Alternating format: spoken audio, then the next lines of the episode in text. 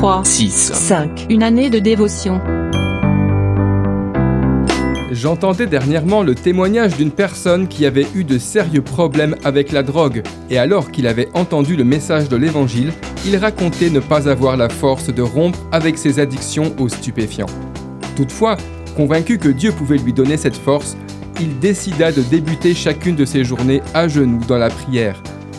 Père, garde-moi et fortifie-moi afin que je puisse accomplir ta volonté dans ma vie.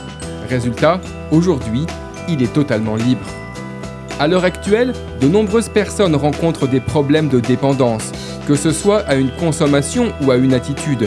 Elles se sentent contraintes de faire quelque chose qu'elles n'ont pas envie de faire, et en cela, elles confirment ce que dit la Bible. Chacun est esclave de ce qui a triomphé de lui. Une question se pose. Êtes-vous libre ou y a-t-il quelque chose qui mine votre quotidien, vous empêchant de vous épanouir? Même si vous êtes découragé en constatant une situation qui perdure en vous malgré vos efforts répétés, croyez en cette bonne nouvelle que Jésus-Christ est capable de vous libérer.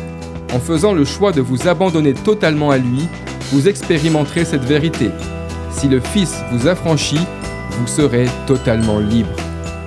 L'Évangile selon Jean, chapitre 8, verset 32 nous dit Vous connaîtrez la vérité, et la vérité vous affranchira.